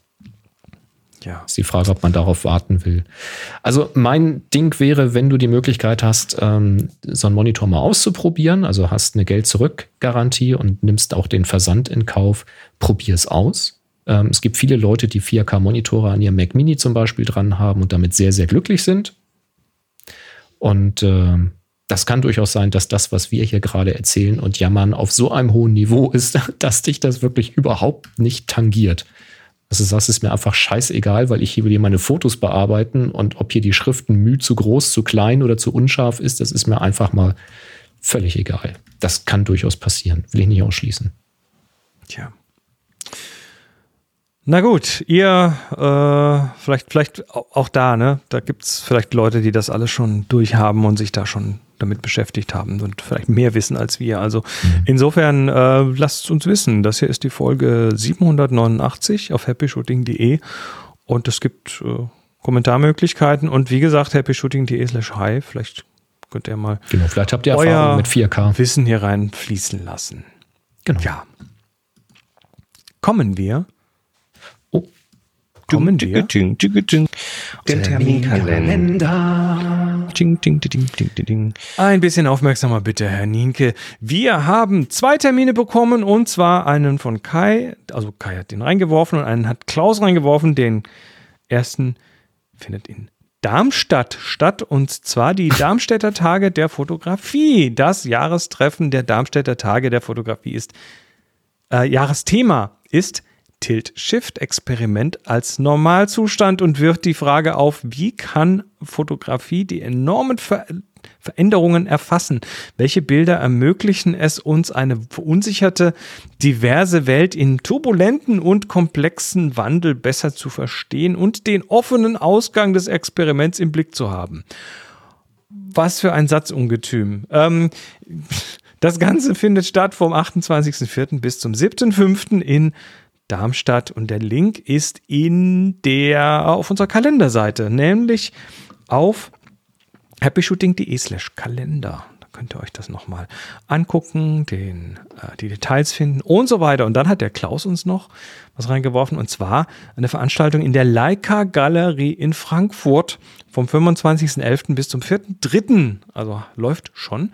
Und zwar Manfred Baumann, A Photographer's Life. Die Leica Galerie zeigt in seiner Ausstellung äh, Photographers Life Baumanns vielfältiges und teilweise unbekanntes Werk, zu, den, zu dem gleichermaßen der Mensch als auch die Natur zählt, der Blick fürs Detail und sein Sinn für Ästhetik machen seine Fotografien einzigartig.